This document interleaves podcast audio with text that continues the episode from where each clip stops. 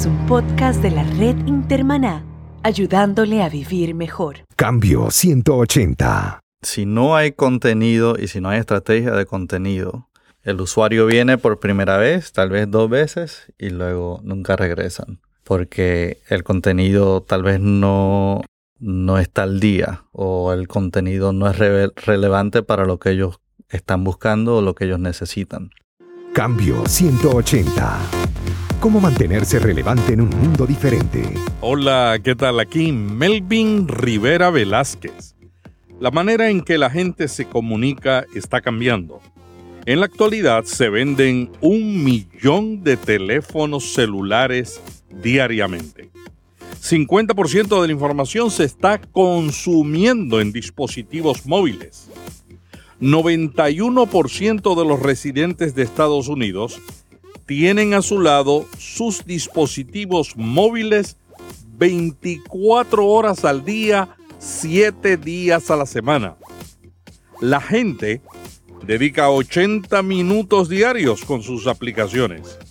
En este planeta se están vendiendo más dispositivos móviles que computadoras. Y según una investigación de la revista Time, en el mundo hay más dispositivos móviles que inodoros.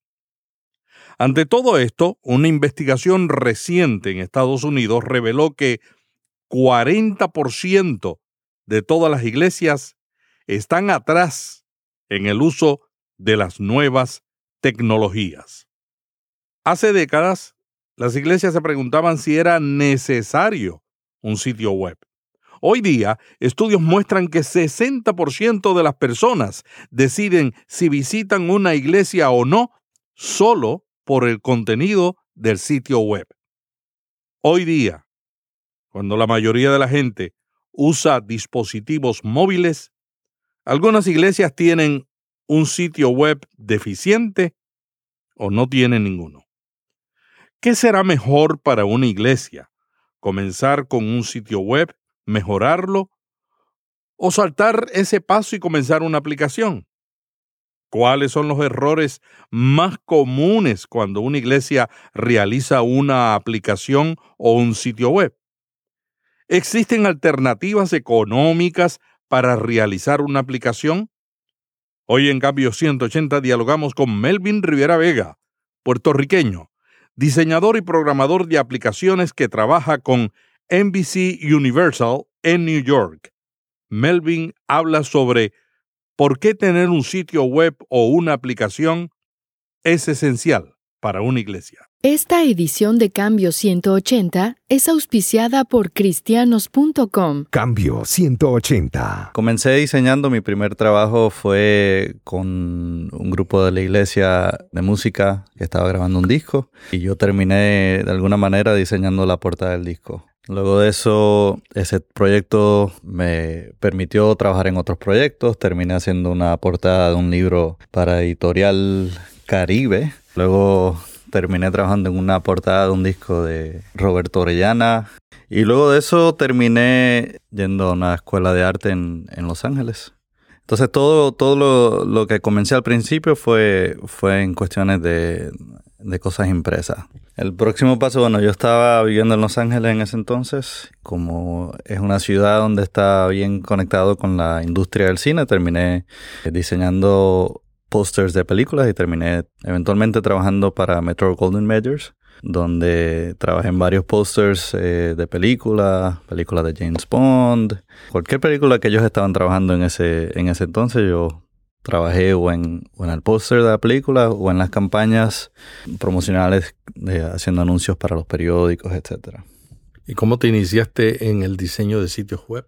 El cambio fue ahí mismo en, en Metro Golden Mayer por casualidad estuve en el momento preciso, estaban buscando ellos si, si alguien en, en el departamento de, diseño eh, que supiera hacer websites, porque tenían un proyecto, sea, un website de una película que no tenían budget, no tenían dinero, presupuesto para contratar a una compañía y que lo querían hacer con el equipo que tenían ellos internos. Entonces yo estaba allí y dije, sí, yo, yo, yo sé hacer websites, pero en realidad yo solamente había hecho un website que era el website mío de, de mi portafolio, pero en ese entonces nadie en realidad tenía mucha experiencia era un, tiempo muy especial, era todo nuevo y a mí siempre me ha interesado la, la, idea de, de, estar siempre al día y siempre estar experimentando con, con tecnologías nuevas y cosas nuevas que están saliendo. Entonces tuve la oportunidad de,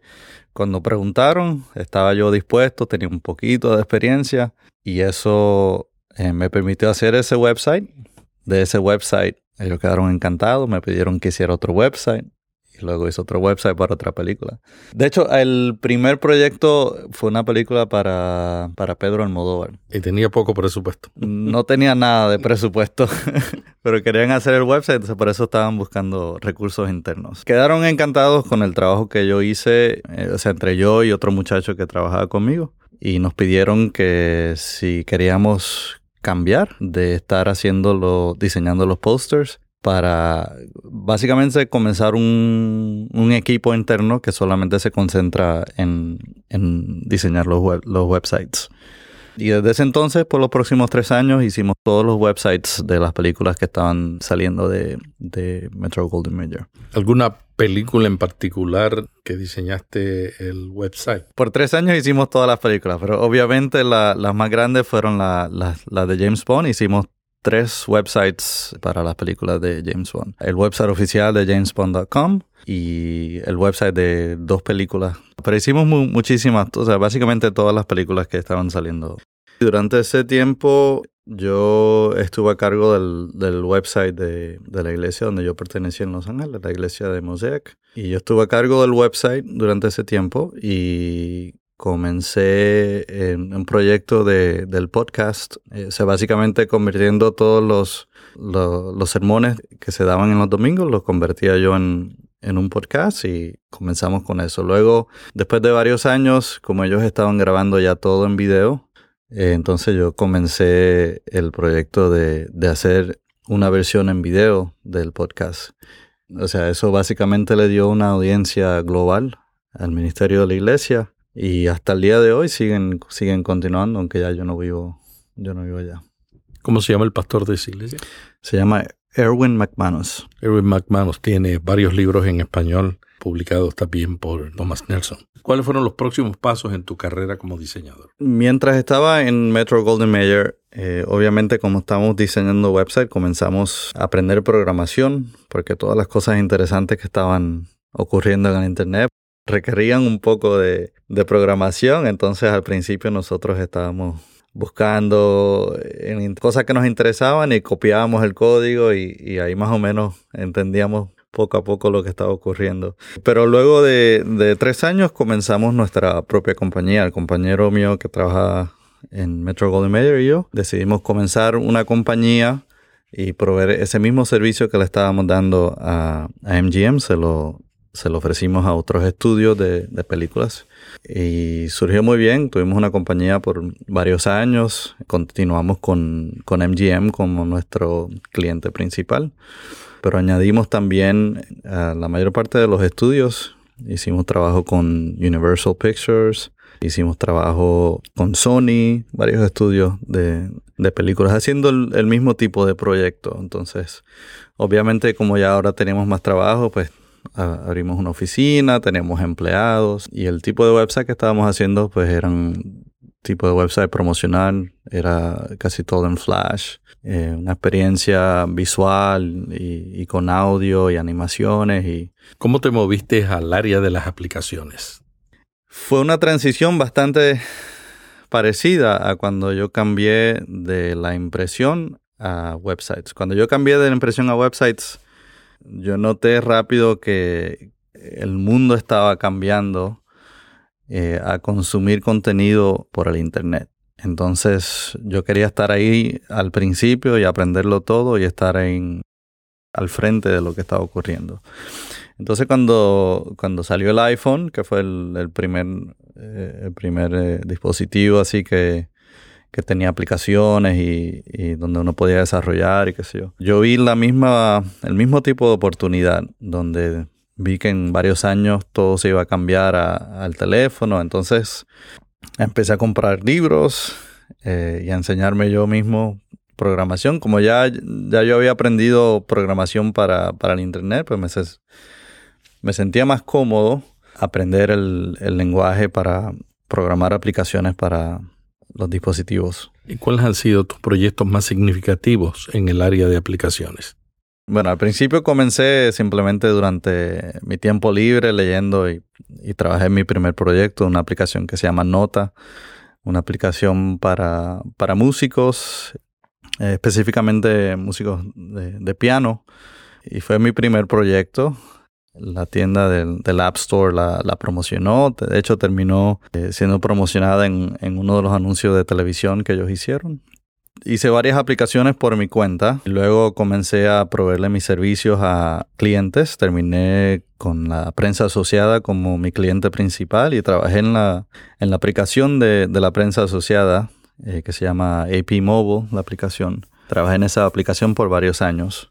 Y ahora desde hace un año estoy con, con la compañía de NBC Universal y estoy trabajando en las aplicaciones de noticias de, de NBC News. NBC es una de las cadenas de noticias más grandes de Estados Unidos.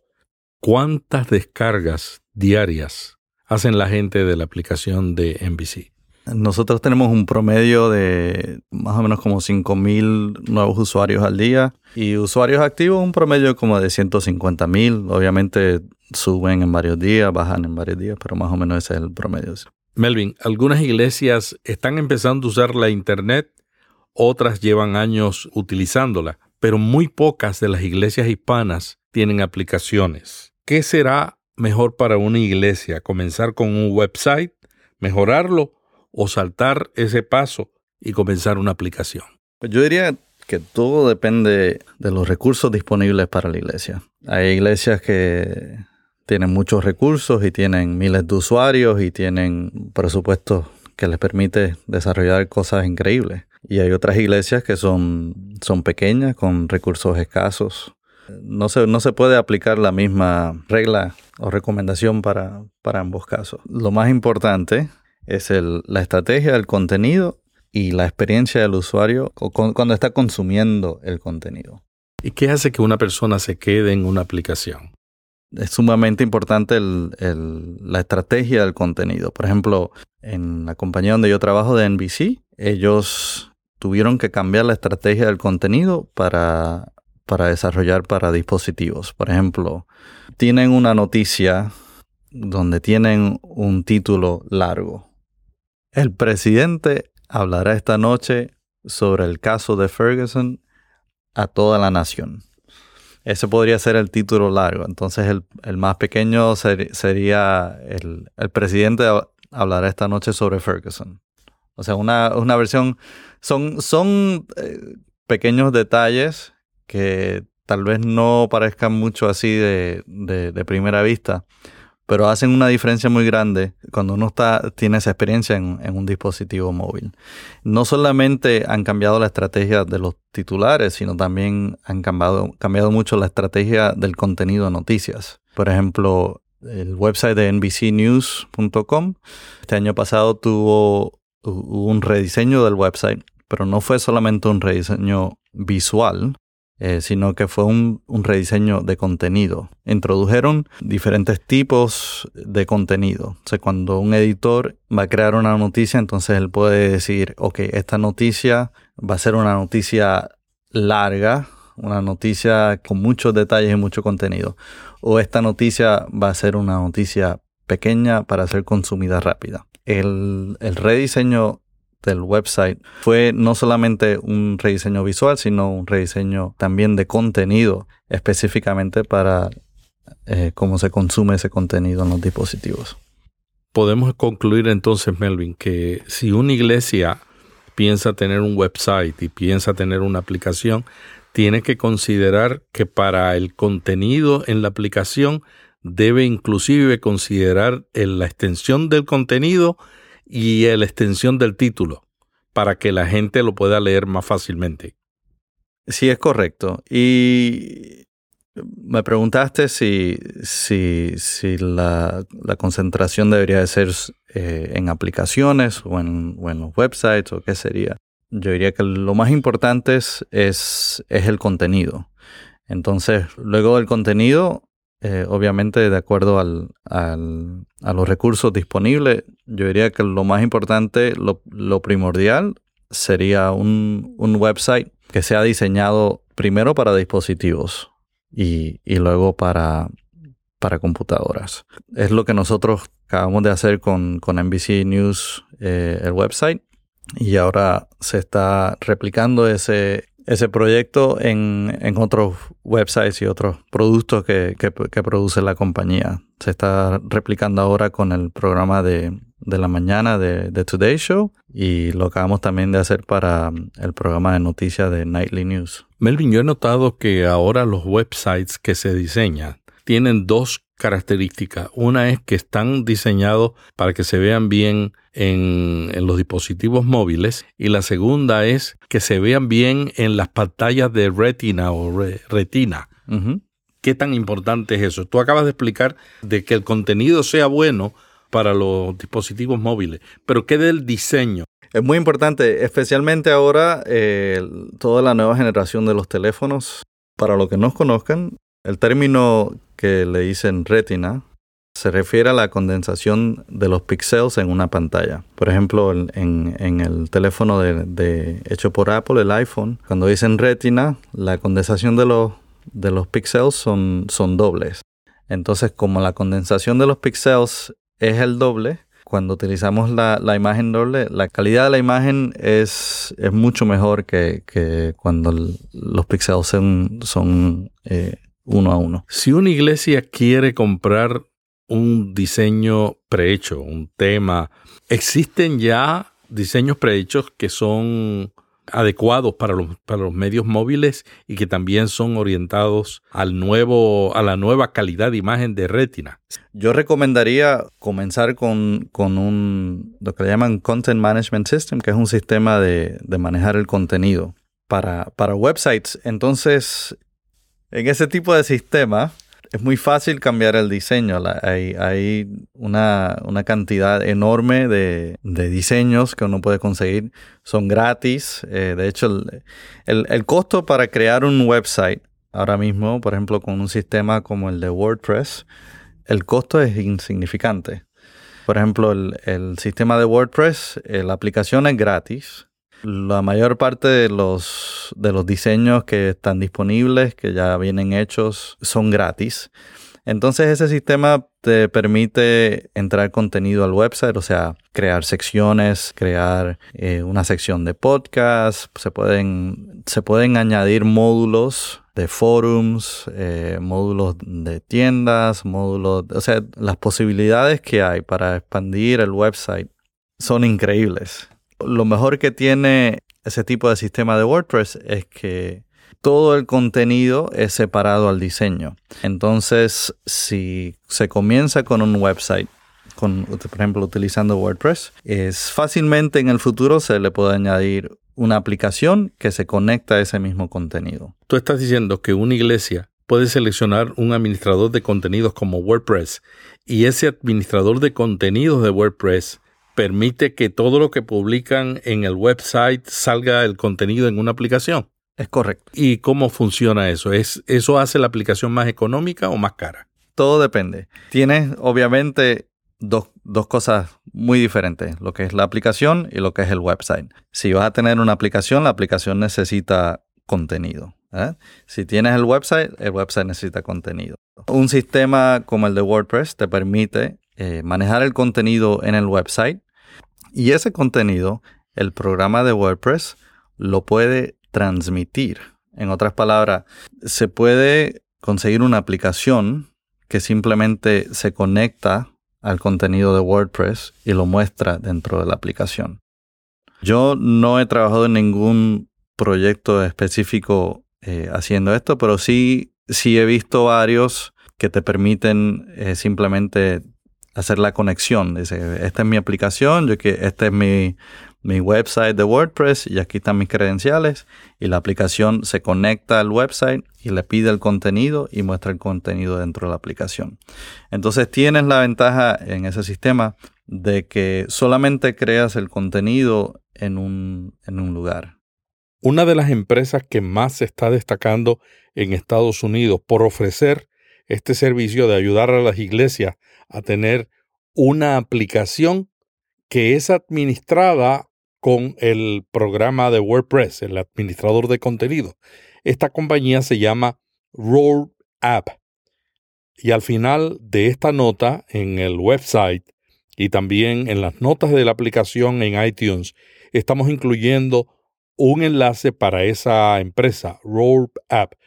También estamos incluyendo otros enlaces a otras compañías que están proveyendo servicios a las iglesias para que tengan su propia aplicación, aunque no utilizan WordPress, también son muy accesibles y muy buenas. Y estas compañías que nosotros recomendamos son The Church App, o sea, The Church Application, y Powerful 12. Estas son pagadas, pero como dije, con un precio muy accesible. Y estamos también eh, incluyendo el enlace a una compañía que se llama GiftLeafy, que es una compañía que da el servicio gratuito. ¿Escucharon, hermanos latinoamericanos? Gratuito. Todos estos enlaces van a estar al final de la página, en la nota del podcast.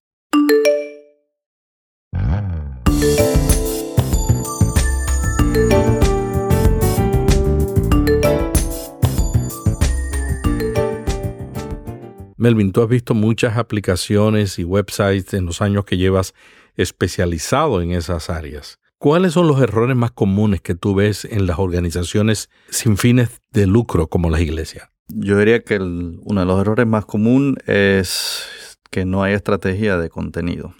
Si no hay contenido y si no hay estrategia de contenido, el usuario viene por primera vez, tal vez dos veces, y luego nunca regresan porque el contenido tal vez no, no está al día o el contenido no es relevante para lo que ellos están buscando o lo que ellos necesitan. En el caso de una iglesia, por ejemplo, un, alguien que está visitando nuevo solamente está buscando, bueno, pues, ¿dónde queda la iglesia?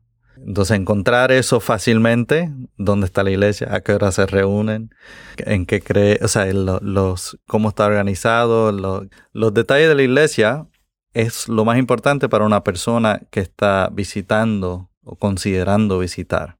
Pero una persona que ya está asistiendo a la iglesia, la información que ellos están buscando ya es, algo completamente diferente. Entonces, lo que ellos están buscando es tal vez conectarse con, otras personas que están en la iglesia. Por ejemplo, si es un grupo de oración o si tal vez eh, están buscando información sobre ah, algún tipo de actividad que está ocurriendo. las necesidades para esos dos tipos de grupos son muy diferentes. Algunas iglesias me han dicho que ellos han pagado hasta 30 mil dólares por una aplicación, pero ahora hay nuevos servicios donde la iglesia va a una compañía que tiene que ofrece el servicio de ayudar a montar una aplicación y simplemente le cobran 200 dólares por montar la aplicación y 50 dólares mensuales. ¿Qué le conviene a una iglesia? ¿Desarrollar una aplicación desde cero o buscar uno de estos servicios donde usa la estructura tecnológica de una compañía para acelerar y construir en menos tiempo su aplicación? Yo diría que eso es una, opción muy, muy buena para, para, para las iglesias y las organizaciones sin fines de lucro. Y esa es la ventaja que, tenemos ahora, ya que la industria ha madurado un poquito. O sea, todavía falta mucho, pero la, industria ha madurado suficiente, se, se está democratizando un poco todo. ¿No? Y me refiero a la democratización, porque si uno está comenzando algo de, cero, los costos son enormes. Y no solamente son enormes, sino que son enormes para comenzar y luego después que sale la aplicación se da cuenta de que ese no es el final de la trayectoria. Simplemente salió la primera versión. Una aplicación de dispositivo es un software, es una aplicación que se tiene que dar mantenimiento, que luego el año que viene sale la nueva versión de, del iPhone o la nueva versión de Android, entonces se tienen que dar mantenimiento a la aplicación para que esté al día, para utilizar nuevas tecnologías que se van a inventar y que van a salir cosas el, el, próximo año. Entonces, no es solamente un costo, cuando uno lo está haciendo de cero, no solamente es el costo original, sino el costo de mantener, que estar al día, utilizar nuevas tecnologías. Entonces, es un costo prohibido para muchas organizaciones, para muchas compañías, de hecho. Entonces, cuando me refiero a lo que digo que estamos en el comienzo de la democratización de los ah, dispositivos y las aplicaciones, es que ahora están saliendo compañías que están diciendo, ok, mira, tenemos necesidades básicas que la mayor parte de la gente y organizaciones tienen. Entonces, crean un sistema, en, inglés le llaman un white label, donde crean la aplicación que la aplicación está agnóstica eh, en cuanto al contenido. O sea, no sabe el tipo de contenido. La, la aplicación es diseñada eh, de una manera muy genérica para que se pueda ajustar fácilmente y modificar para diferentes tipos de contenido. Pero los contenidos son comunes. Va a haber una sección de noticias o tal vez un blog o tal vez una manera de comunicarse o tal vez un mapa entonces son, son cosas que fácilmente una compañía como estas que proveen estos servicios pueden decir, ok, ya diseñamos esto que se, se puede modificar fácilmente. Entonces le permite a una organización sin fines de lucro hacer un pago mensual muy bajo y aprovechar todos esos beneficios que esta compañía está haciendo. Melvin, un diseñador de aplicaciones de iPhone puede diseñar aplicaciones para Android. Son dos cosas diferentes. Está el diseño y está la programación, ¿no? Mi rol en NBC es técnicamente que yo soy diseñador y yo estoy trabajando como diseñador en varias aplicaciones y las aplicaciones están diseñadas para el iPhone y para Android.